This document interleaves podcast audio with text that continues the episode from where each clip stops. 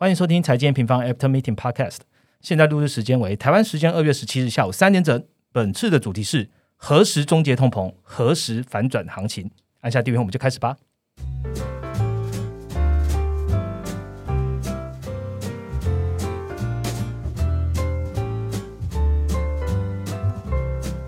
Hello，大家好，我是财经平方的 Roger。这个礼拜呢，其实 N 平方也是行程满满哦。除了我们出具的呃应该要出具的快报之外呢，昨天呐录音的昨天，我们还针对资产配置实战课的所有学员哦，开辟了达标奖励的直播。我们邀请了这股市赢者，还有我们研究经理 Ryan 一起在线上和大家聊聊天。那欢迎已经购课啊，或者还在思考的朋友，在购课后呢，到课程页面来就可以观赏最新的讲师直播喽。那这个礼拜呢，其实研究部的会议也是非常非常多经济事件是可以讨论的哦。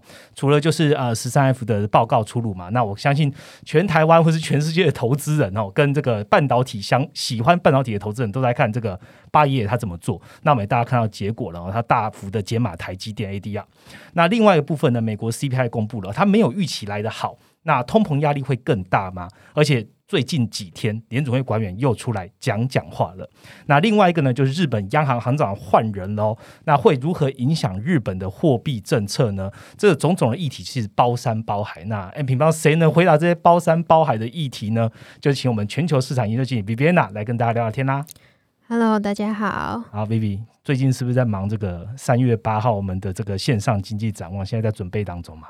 对啊，每过一段时间就会来一次。真的哈。它是一种那种很身心舒畅在准备的过程呃，做出来之后就身心舒畅。好，我相信大家应该也很期待，就是三月八号这一天的这个线上经济展望哈。等一下我在呃节目的后面都会好好跟大家聊一下。今天还是 focus 在我前面讲的很多很多的主题啊。但在节目一开始之前呢，还是请比边娜跟我们回顾一下本周的行情重点吧。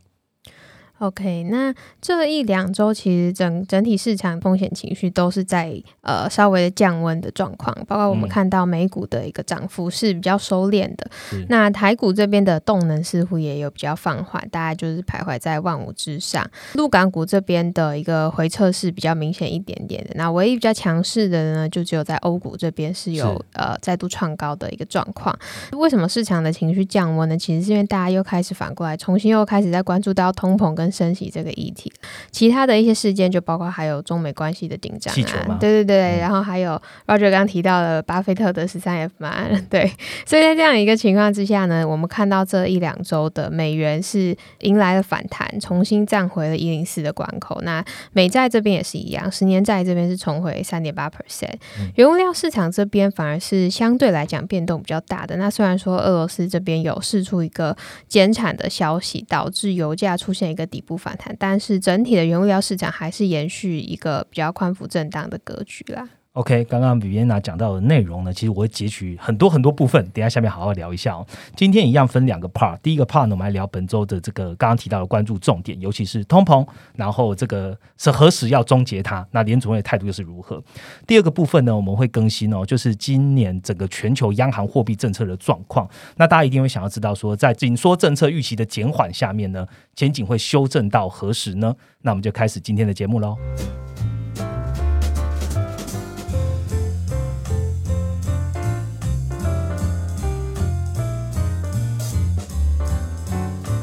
好，马上进到我们第一个部分哦。本周其实呃也是美股财报季的第三周了哦，一直在开讲这样子。那这次虽然科技巨头表现比较不是这么的理想，可是市场反应好像也就是没有这么的剧烈哦。那我想问一下 Vivi，目前整体的企业表现呢？你觉得从你这评估或者数据上评估是好还是不好呢？那企业对未来的展望是悲观还是乐观呢？好，现在美股的财报开到现在，大概可能已经快要开七成左右了。那这些已经开奖的企业里面呢，我们看到统计是大概六十九 percent 的企业，它开出来的数字是优于市场预期的。但是这六十九个 percent 啊，其实对，其实是我我自己觉得表现蛮差的。它其实是低于五年的平均，大概七十七 percent。大家还记得去年前年行情很好的时候，这个数字都是八十八十几 percent。对对对，所以。这个数字其实以这一次来看没有到太好，而且呢，我们看到第四季啊，就是 S M P 五百它的一个 E P S Y Y 的表现是呃开到现在为止是持续在下修的，就是现在下修到呃年增率是负四点九个 percent，这个数值在财报季开跑前大概是负三点三个 percent，虽然下修的幅度不是很大，但是可以看得出来，就是呃企业开奖之后其实是比预期中还要再对还要再差一点点。那这整个大盘的下修其实就还。还是来自于循环性的一些板块，这边开出的数字还是比较。不不符市市场预期的包括说，呃，甚至能源这一次也是。那除了能源之外啊，工业啊、科技、金融、循环性消费、通讯，甚至公用事业，其实都是呃第四季的 EPS 是整体来看是在往下修的。可是我们发现到说，从过年到现在，财报季一直在开，可是市场的反应，市场走它的，对，好像没有，就是大家没有在关注这件事情。那呃，我们可以看到，就是每一次的财报季，我们会去观察那一些开出来的数据优于市场预期的公司股价表现，还有那些不如市场预期的公司股价表现是怎么样。那我们看到说这一次。开出来比较好的那些公司股价，平均之后的两天内上涨大概一个 percent，那这个可能跟五年平均是差不多，所以 OK 开出来好了，市场当然就是给予一个比较正面反应嘛。反而是那些开出来不如预期的这些企业的股价表现，平均只有小幅下跌零点四个 percent，没什么跌啊。对，呃，过去五年的平均是大概二点二个 percent，甚至呃去年的时候，二二年 Q one 的那次财报啊。开出来只要不好的那那一次平均是下跌负五个 percent，就是在过去两天内的平均，所以这一次可以很明显看到说市场已经没有在反映这样子的下修的一个预期了。所以那为什么是这样呢？是因为第四季数据开出来不好，可是企业的展望是在上修的吗？其实我们发现好像也不是。因为我们发现到说，对于明年，呃，也就是二零二三年这边的一个企业展望，我们看到八十二 percent 的这些公司还是给出一个负面的展望。那这个这个数字呢，是高于就是过往的一个平均，就是说这一次的财报开出来，有更多的企业是对于未来的展望是比较看淡的。所以 Q 四表现也不好，对对未来展望也没有很好。对，所以那到底股价支撑在哪里？对，那其实我们过去就有一直在讲到嘛，就是说。呃，这个评价修正已经来到一个尾声了，所以当整个一个 P E 重新开始 re-rate 的时候，你的基本面这边其实没有在过度的一个下修，那可能对对应到股价上面就会呈现一个比较打底的状态。那这个是现在我们观察到这一次财报季之后市场的一个反应，所以我们去看一下未来。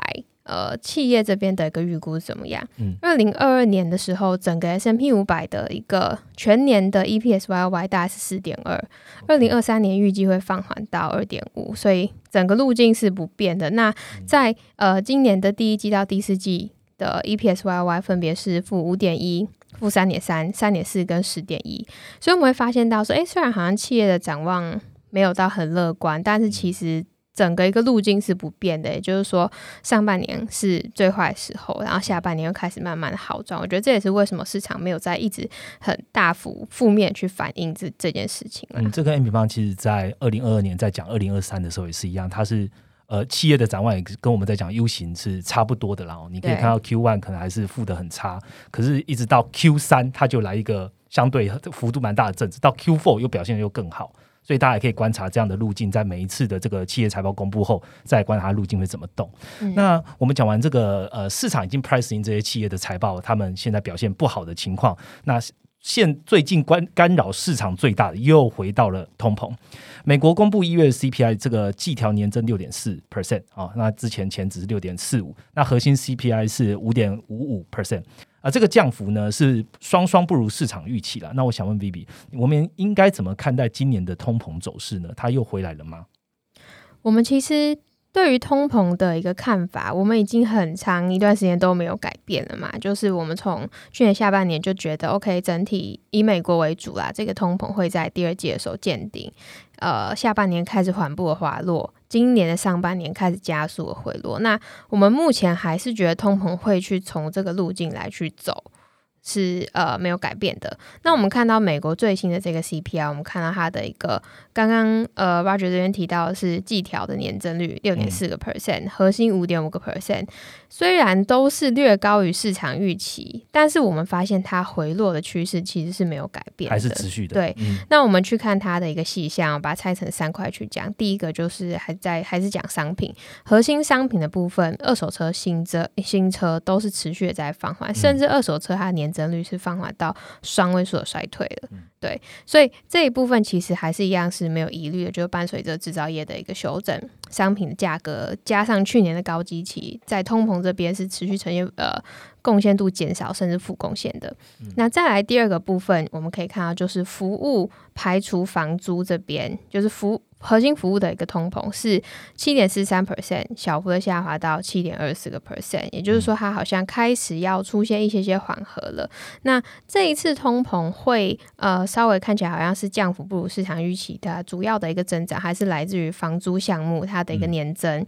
它从前一次的七点四八上升到七点九个七点九一个 percent，那这一次的房租为什么会又再度往上走了呢？因为其实如果有一直在看我们报告的呃用户，应该都会知道说，我们其实觉得说房租它可能第一季会是一个关键的转折点，房租的通膨。那为什么一月开出来数字又在往上走了？我觉得其实一月数字有。呃，两个基本面之外的因素去影响到它，就是说第一季一月的这个房租啊，它其实对应到是一个相对来讲低基期的。我们往去年去看这个基期，去年一月的时候房租它月增大概是零点三个 percent，可是你会发现从二月开始，也就是下一个月要面临到基期，每一次都是以零点六、零点六的一个速度去对开始在往上走的，所以接下来房租的基期。攀升的速度只会比之前还要来得更快，对。那我觉得这个可能是二三月在我们在看通膨数据的时候可以去呃重点去观察的。那再来第二个基本面之外的一个因素去影响到这一次房租对于通膨的一个贡献，就是在它的一个权重的调整。这这很妙。我们在这个研究部会的时候有提出来说，哎，这个 CPI 的算法权重要调整，就觉得很奇怪，为什么要在这个时候权重调整呢？那我现在听众朋友比较想要了解，应该是那你调整的跟之前的算法会有什么差异吗？那必须跟大家分享一下好了。好，其实所有的经济数据，它的权重一定都会在一定时间呃过了之后，跟去做一个调整。所以是刚好时间到了，就对。呃，算吗？算 就是对 BLS，它之前就是可能每两年会去调整一次 CPI 的权重，嗯，但是它。这一次的调整之后，也公布说之后 CPI 的一个权重会一年一次的去做调整。所以呃，原本例如说我们去看去年的通膨数字，它的一个权重是反映二零一九到二零二零他们观察这一段这两年期间的消费者的一个行为。OK，什么什么样的项目可能会是影响比较大的？那这一次它更改之后呢，它就调成用二零二一年的一些消费数字来去观察的新的权重。嗯，对，所以就是之后就是每一年一年调整这样子。那为什么要去做这个调整呢？我觉得可以，呃，简单想就有两个原因嘛。第一个原因，你随着你的经济结构的一个改变，你的民众的消费支出一定会也慢慢的去做转转变。对，这个我记得之前在 podcast 讲过蛮多次，就是像例如说开发中的国家，那它在食物。或者是水电一定是占比比较高的嘛？可是这种已开发的国家，那它可能在休闲娱乐、教育，可能它的占比是更高的。所以这种东西它一定会是呃时过境迁，需要一直去修正的。那再来就是消费习惯的改变，这个消费习惯改变可能就是像疫情会带来一些呃项目，它可能占呃消费者的一个呃那个消费比重里面是会调整。例如说，我们直接去看这一次。它调升跟调降了什么东西，我们就可以看到，诶，它这一次调升了休闲娱乐业的占比，那它可能反映的就是二零二一年开始慢慢的解封了嘛，大家对于这块消费又慢慢回来了。那再来，它调升了新车占比，为什么呢？因为呃，例如说，可能因为供应链的一个环节啊，所以呢，大家可以 OK，终于可以开始买新车了，不用再一直买二手车了。那其他，比如说。衣着啊，还有就是我们刚刚讲重点，这个房租它的占比也是调升的，所以这也是为什么这一次房租它往上走，对于 CPI 的影响可能又比去年还要来的更大。那我觉得这个是接下来我们可以持续观察的。那它调降了什么呢？例如说，它调降了食物里面的这个 food away from home，对，就是就是 Uber 吗？对，Uber Eat，对，就是你会去发现，其实它的那个细项里面又拆更多。嗯，那再还有什么调降什么二手车啊？就刚刚讲，大家重新开始去买新车嘛。对，然后还有调降医疗保健支出啊，因为整个一个肺炎，其实它已经慢慢的流感化了嘛，可能不像是过去可能二零二零年的时候占到呃民众的消费支出这么多，所以我觉得这这个其实。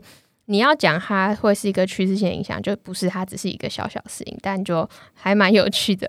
OK，刚刚 Vivi 跟大家讲，就是反正通膨最近的状况啊，那为什么它没有呃如预期的这么的？下滑啊，原因也是来自于房租。那我们房租其实有两项很重要，一个就是低基期哦，去年的一月真的太低了，但接下来会逐月的呃 double 哈，就是原本零点三到零点六的这个增速在往上跳。第二个就是权重调整。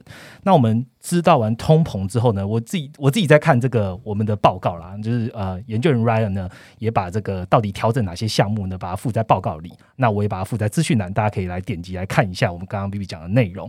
那这份报告就是何时终结通膨八。张影响联总会决策的关键图表。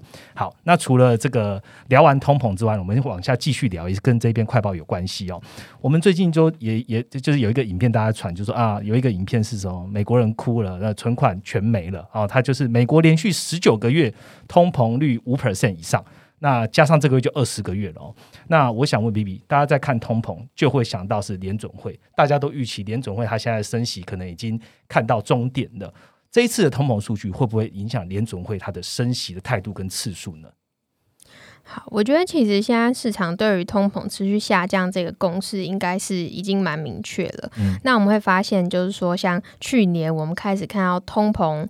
呃，年增不再创高的时候，其实行情就会非常乐观去反应。但现在大家反而看更细，到底是下降零点一还是零点三？所以大家非常去关注这个下降速度。所以这一次的通膨数据开出来之后，就会让市场担心说，哎，这个缓解速度会不会比想象中还要来得慢很多？是。所以这也是为什么通膨通膨数据开出来之后，我们看到 Fed Watch 的一个升息到。五到五点二五 percent，就是中点利率五到五点二五的一个几率是攀升到最高的。也就是说，目前在联准会二月又再升息一码之后，它可能还有两码的一个升息空间。那以现在目前的一个速度，它可能整个一个升息就就要延长到第二季。那原本的话，其实大家觉得说，好像可能第一季可能在三月，三月就差不多了。对，三月可能就是最后一次升息了。那现在这个是有在呃稍微延后的一个状态。但我觉得其实。整个一个我们一直在讲利率对焦这件事情嘛，我觉得其实从去年的第四季之后，市场的一个利率对焦就已经呃好转非常多了。大家不知道还记不记得，就是去年七月七八月的时候，有一次就是呃市场对于降息这个预期提前的非常多。那个时候市场是预期今年年初，也就是现在这个时间点就要开始降息。对，那这个很明显跟联准会的的看法是。非常不 match 的嘛，但是呢，在那一次联准会就要派出很多官员出来讲话，然后在之后的每一次利率决策里面，声明稿也都更细节去强调他们的利率路径会怎么样去根据什么东西去做调整。之后我们发现，其实市场的一个这个利率的一个看法，其实。嗯，还是会波动，可是其实不会离联准会偏离太多，所以我们也我也会看到说，这一次其实通膨预期开出来之后，Fed Watch 的一个中年利率到五个 percent 之上的几率是来到最高嘛？但其实联准会一直都是这样表态的，就是大家如果之前有在听我们的 podcast，就会知道说，其实联准会一直在讲要实质利率翻正这件事情，达到限制性货币政策嘛。那那个时候其实我们就估大概中年率就是落在五个 percent 左右，所以我觉得其实。嗯，你要说升息预期重新提升吗？是有，但我觉得没有到就是整个呃过于夸张的一个状况啊。嗯，基本上大家现在对于升息预期，它可能是短期的。不过我相信市场对于长期的这个通膨，应该不管是通膨或者是利率，大家都应该可以见到就是。见到终点了哦，那我想要特别再问一下，其实这个快报的最后也有提到哦，市场现在可能在反映较短期的通膨的一些因素哦，但是其实我们看的是长期，用总经的角度来看，我们把时间拉长，长期的通膨才是我们最关注的，因为它影响到的是整个的呃制造业循环的周期啊，或者说整个景气循环的周期。我想问 B B，就是长期的通膨跟短期的通膨，我们可以用什么样的数据来观察呢？好。那这个话，其实，在快报里面，Ryan 有帮大家列出八张就是关注通膨的图表嘛。那我就呃稍微来去讲一下，说这八张图怎么样去看它。那其实现在通膨的重点其实就是落在核心通膨。那对于核心通膨啊，Powell 其实他自己有提出，他觉得这个核心的通膨有三个关注的方向。第一个就是核心商品，那这个核心商品就是新车、二手车，这这个权重占比是比较的高的。那这个是相对来讲现在比较不太需要去担心，因为就像前面讲的嘛，它其实持续的在下滑，并且预期二零二三年会是甚至进入到负贡献的一个状况。所以在这一 part 的时候，其实 Powell 他自己有提到，就是他说这个 disinflationary 的一个状况已经开始出现了，这个就是有点像是反通膨的状况。对，所以这个东西其实基本上已经是。不确定性是比较低的。那再来第二个面向就是呃住房服务通膨，其实就是房租。那房租这一块，我想其实也不用再多讲，除了刚刚前面提到那两个基本面以外的一个因素之外，房租自己本身反映到房价、反映到房市的一个状况，它其实是落后的。落落后房价大概九到十二个月嘛，那这个我们在之前快报也都已经讲过，整个新租户的一个租金其实已经开始下滑。那这就是我们讲的签签订新合约的那个对对对对对。现在其实为什么我们一直说 Q one 还蛮重要的？因为这个时间点可能你会陆陆续续看到对旧约换到新约，然后整个新约要就要去反映新的房价。对，所以第一季的时候，这个房租的动向会非常关键。那再来第三个关注的面向就是。服务排除掉住房的通膨，那这个其实是目前最关键也是不确定性最高的一个部分。所以针对这一块，我们又再去提出了三个面向去观察。那这个呃，服务排除房租的通膨，也就是核心服务的一个物价，它其实很大一部分是在反映就业市场。那这个话，第一个可以去关注的就是职位空缺率跟失业率。它直接就去反映就业市场紧张的一个程度嘛？那其实现在美国就业市场还是相当的强劲，对，因为它还是存在一个供需结结构的一个比较紧张的问题，尤其是在服务业，所以呢。接下来这个职位空缺率还是需要去持续的走低，才能够去缓解这样需求还是要降一点。对对对，还才能去缓解这样的一个状况。那整个劳动市场供需就会反映在我们这边讲到的第二张图，就是每小时的薪资或者是雇佣成本的一个指数上面，就是直接去反映供需的状况啦。那其实目前薪资的一个增速啊，已经有下降了。但是跟前面讲的，例如说二手车、新车，甚至能源价格相比，其实它还有很大进步空间啦。所以接下来要持续关注，就是说这一块是不是能够持续的呃稳定的回落。再来第三个去观察服务通核心服务通膨的一个部分，就是去看它的投入成本。这个是我们之前比较少提的。那投入成本，例如说像是食品、能源供应链状况，都会间接的影响到服务价格。虽然当然这些呃。成本还是影响到商品更多一点啊，因为服务业它的成本还是以人力居多嘛。可是它多多少少还是会去影响到一点。例如说你去呃服服务业，例如说银行啊什么，它还是要用电嘛，对它其实间接还是会影响到。可是我觉得这一块其实不用太去担心，因为就像前面讲到这些的一个成本的原物料，甚至供应链的一个状况，都已经显著的在缓解跟放缓，只是接下来他们需要持续的保持在比较低的位置。OK。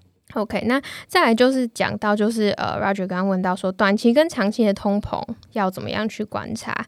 那刚刚讲的这些其实都还是比较偏向是短期的啦。那长期的一个通膨呢，其实最重要的东西就是通膨的一个预期，因为一旦通膨的预期没有办法去定锚，所谓这个定锚的意思就是说，呃，民众的预期有没有办法跟央行的目标是 aligned 的，或者是？民众是不是真心的相信通膨会降下来？对，因为这样的预期如果没有办法妥善定锚的话，就会造成一个通膨预期的自我实现。大家觉得说以后通膨可能还会更高，那 OK，我作为一个店家，对我我我先我消费者我先买，不然以后更贵。然后店家我先涨价，对，先囤什么的，就就是这些呃比较。不理性的一些行为会去带动这些价格整个脱离基本面，形成一个螺旋性的上涨，所以这个是央行最想要去避免。而且这个东西一旦发生，它可能会是一个长期的影响。例如说，举例好，反过来讲，它它呃，例如说日本，它是反过来，它是一个通缩，对对，因为日本的民众他长期预期。物价会越来越低，所以 OK，我不要消费，以后再消费。对，所以这个东西已经变成日本长期结构性问题了。那现在的话，联总会担心是反过来。所以，呃，我们要怎么去观察这个呢？我们就可以透过观察，例如说，密大它要公布一个预期通膨率，我们就可以去看它的一个五年预期通膨率，长期的这五年反映的是比较长期的，是不是可以维持在三个 percent 以下？那这三个 percent 是联总会观察的一个呃门槛值啦。那另外的话，我们也可以去追踪一些比较短期的，例如说密大里面的一年通膨率，像是最新一期的一年期的密大通膨率就开始出现了一个回升。那是为什么市场就开始觉得说，哎，通膨是不是又要降不下来了？所以这个数字也是非常重要的。好，刚刚 V 讲到的，呃，总共我帮大家统整一下，就是呃四张图了。好，我们如果用短期通膨来看的话，就是我们看职位空缺跟失业率，然后每小时薪资与雇佣成本指数，还有服务业的投入成本，当然它也是商品的投入成本是有关系的。那如果要看长期的话，我们最担心的是通膨预期的自我实现。那用什么图表来看呢？就是刚刚提到的密大未来五年或一年的这个预期通膨率。呃，这让我想到一个故事。最这个礼拜刚好跟一个呃，也是我们的用户哦，她是一位妈妈，她跟我们聊天，她说：“呃，我我很喜欢听你们 podcast，每每个礼拜都有听，但是呢，我都是在煮饭的时候听。我突然间想一下，说我可能要放个盐，哎，我就重新就 就跟不上了，然后可能要从头听或者是什么的。那我我也这个建议听众朋友，我们在讲这个重要图表的时候呢，因为其实我们发布都是礼拜天早上嘛，那我们发布的时刻呢，刚好应该也不用煮饭，就是在那个当下，好好的把。”那个笔电打开哦，跟着我们的这个图表，跟我们的快报一起走。那这样的话，你会很好的吸收。所以我每次在一开始之前，都会请大家打开某一篇的快报的名称。那希望大家在吸收上呢，可以很快，基本上也一个小时不到嘛。我觉得这样可以通整一周的这个呃总经的知识学习，是一个蛮好的呃学习时段。大家可以想的是试试着把它空下来看看。那我们刚刚聊完了通膨，而且我们也大概统整了一下，说，哎，近期的这个财报开奖之后，其实市场没有什么影响。现在最关注的还是回到了通膨。那下一个主题呢，我们来好好聊聊哦，各个央行他们的货币政策会怎么走，以及前景修正会修正到何时呢？下个主题见。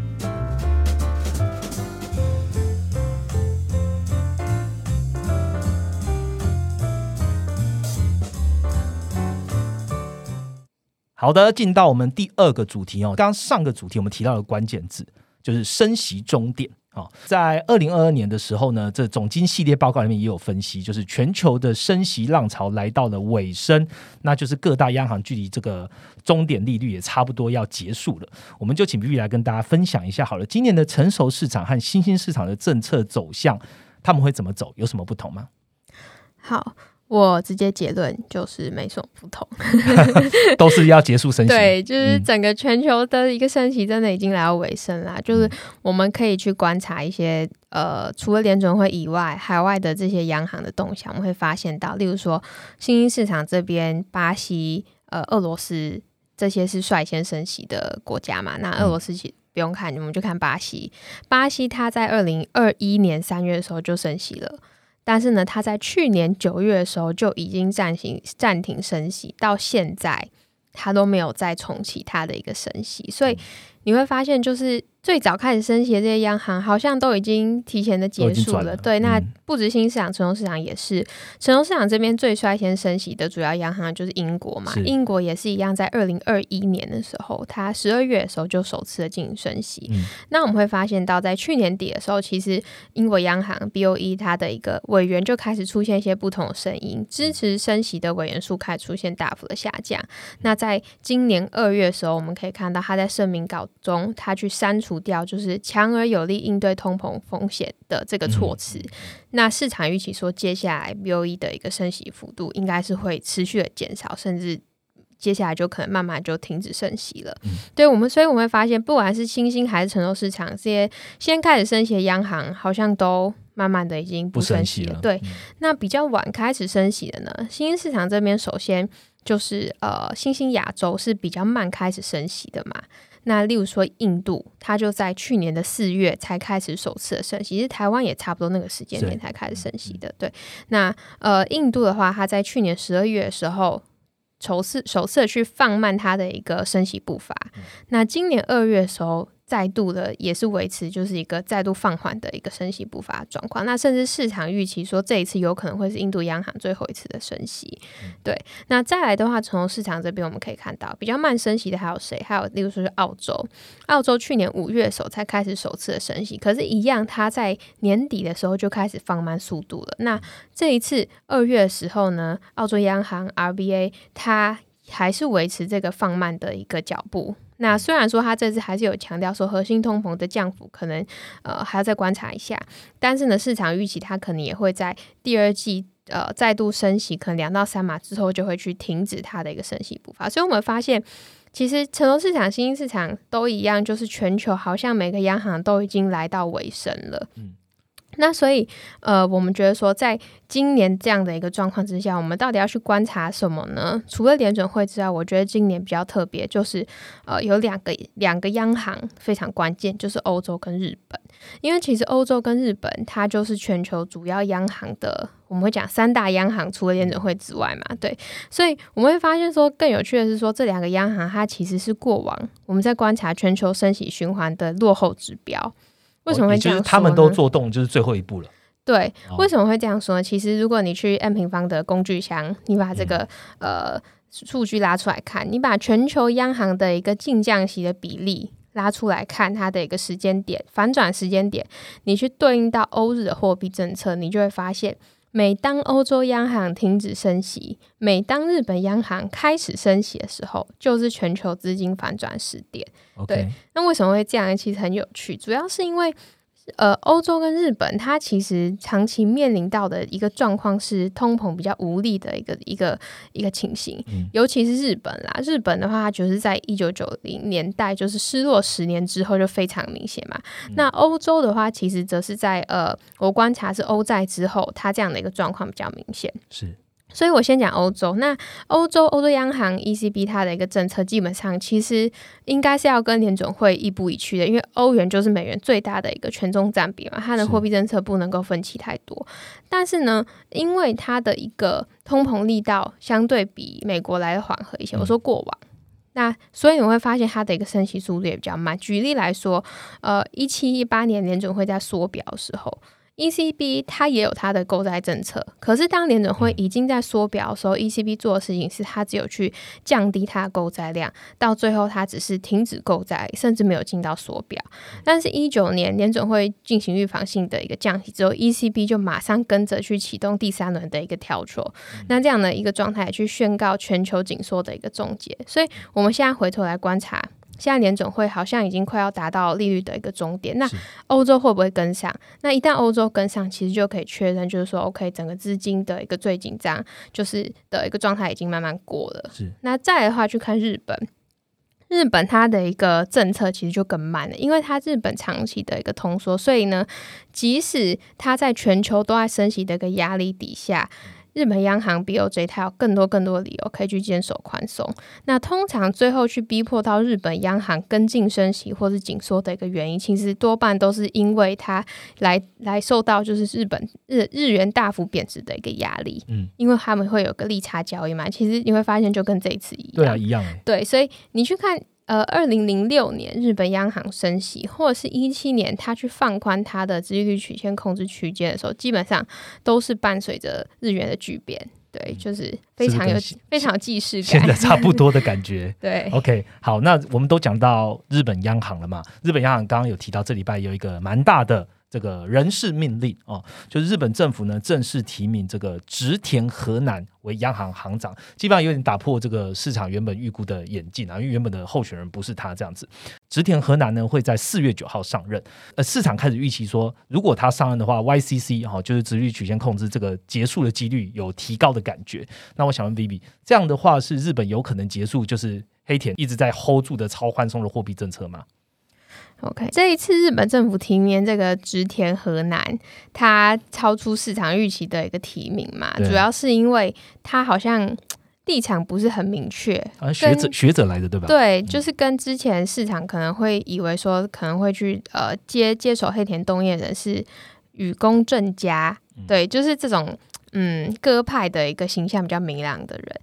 那植田河南呢，我们去就是简述一下他的背景好了，他是呃一个。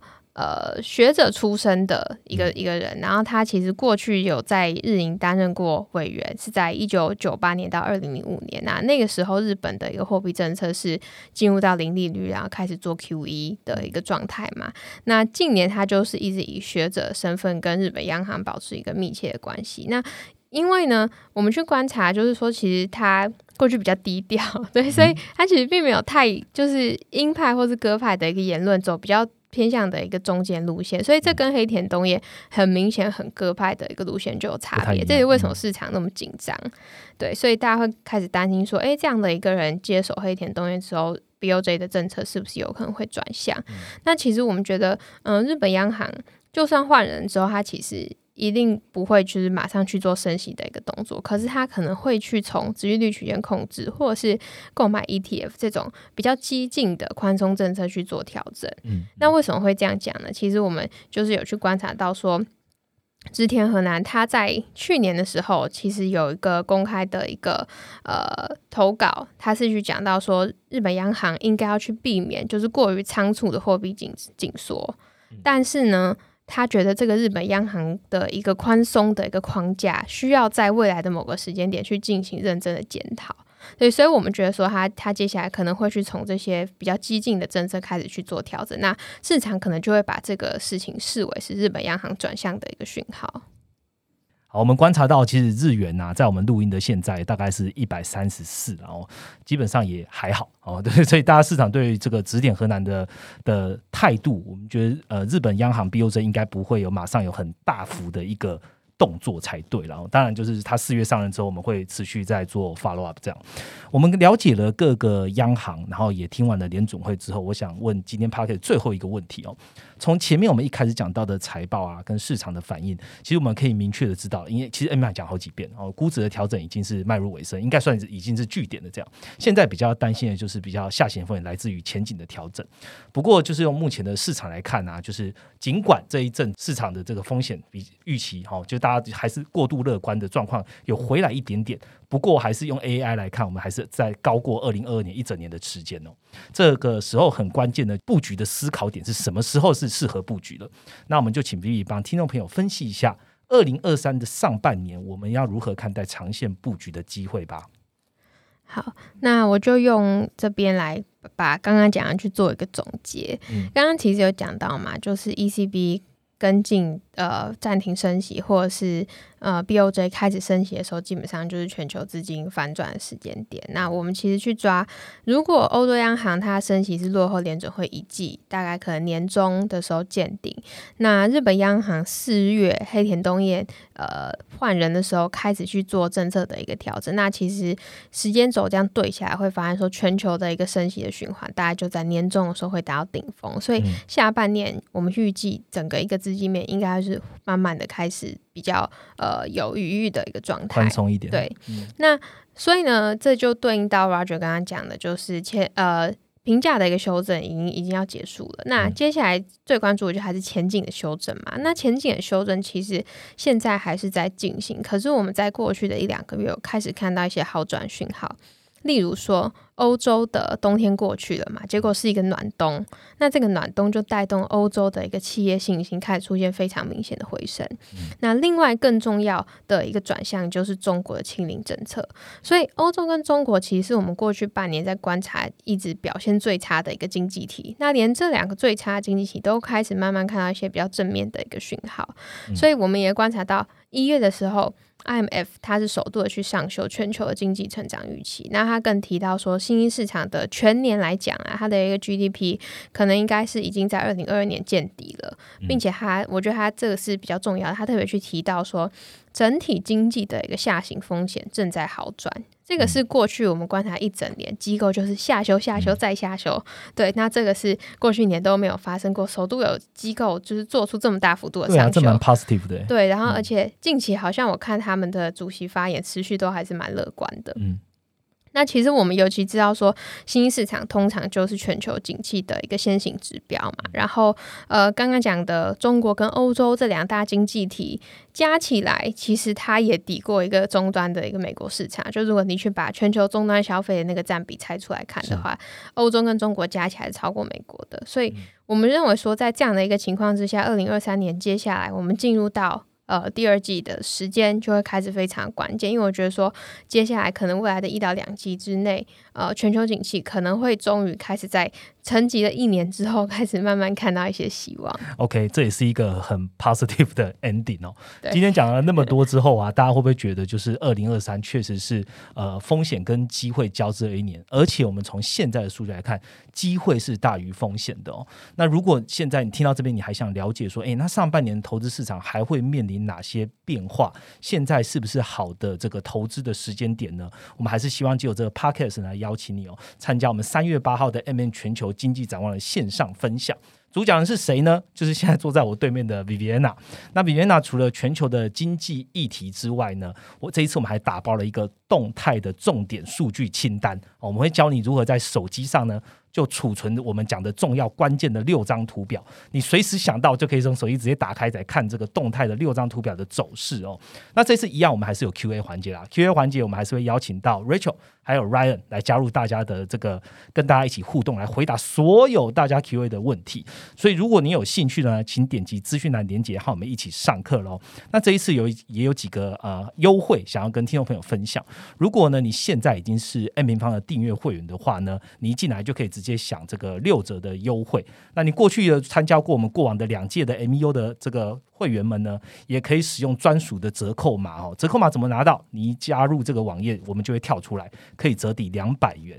那这个折扣呢，只到这个月月底哦，这个月很短，大家记得只到二月二十八号而已，所以欢迎大家提前使用优惠了。好，那这就是我们今天主要的内容哦。接下来我们进到用户。问题的时间，这一个礼拜有两个小问题啦，想要来问一下 B B N 啊。第一个问题是，呃，有一位叫 Peter，他想问的是，他点开这个联总会的资产负债端结构这张表，哦，他问说，请问为什么流通中货币这么稳定？啊，问号。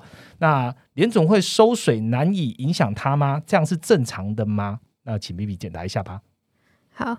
他问到是呃联准会资产负债表里面负债端的结构嘛？那我们会发现说，这个负债端的一个结构，从开始 Q E 之后，主要就是由机构存款来去组成。对啊，流流通中的一个货币，其实就变成反而是第二大的一个占比。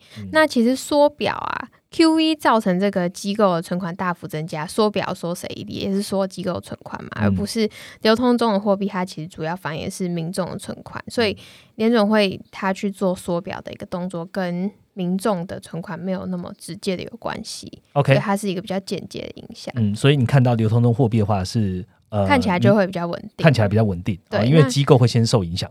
对对，这个负债端的资产负债表其实蛮有趣的。刚刚早上的时候，跟 Ryan 还在猜这张表，就是看说缩表之后的影响会影响到机构存款多少。那这个可能应该会是在 MEO 里面来跟大家一起分享。OK，好，那我们来问第二题。第二题呢是一个一位叫 Pen。Anthony 啊，不好意思，我看名字会看比较久一点。Pen Anthony 他问的哦，他说 N 平方很常用的这个 Fed Watch 的升降息次数几率哦，请问如何看懂这张图呢？他后面有个挂号，他说老实说我是看不太懂，所以才问。那请别讲一下好了。好，这张图其实我们有稍微把它转化一下，就是跟你直接进到 CME 的 Fed Watch 是有一点不一样的。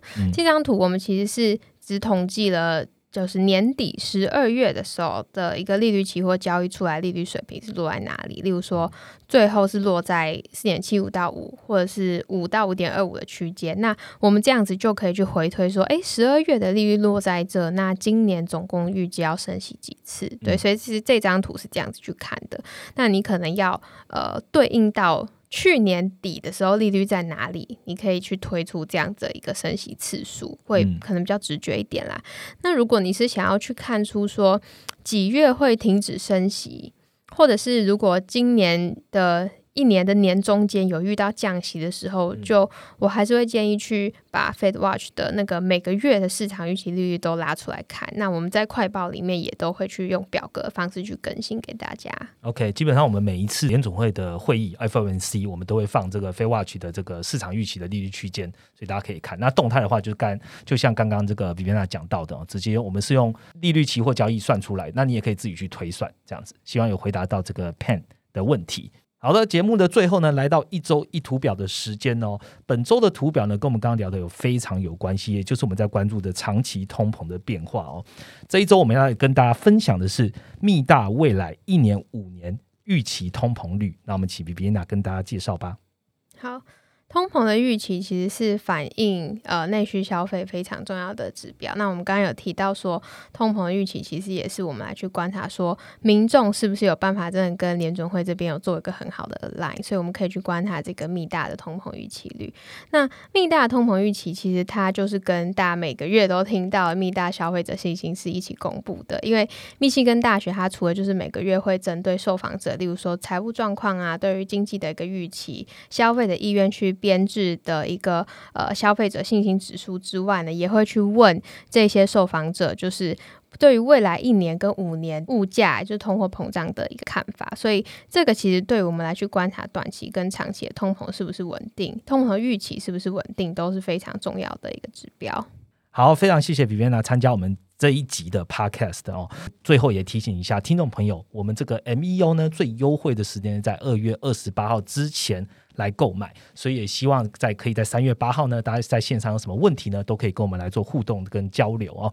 那今天节目到这边，喜欢我们的节目呢，记得按下五颗星，并且给我们评价，让我们可以做得更好。我们就下个礼拜见喽，拜拜，拜拜。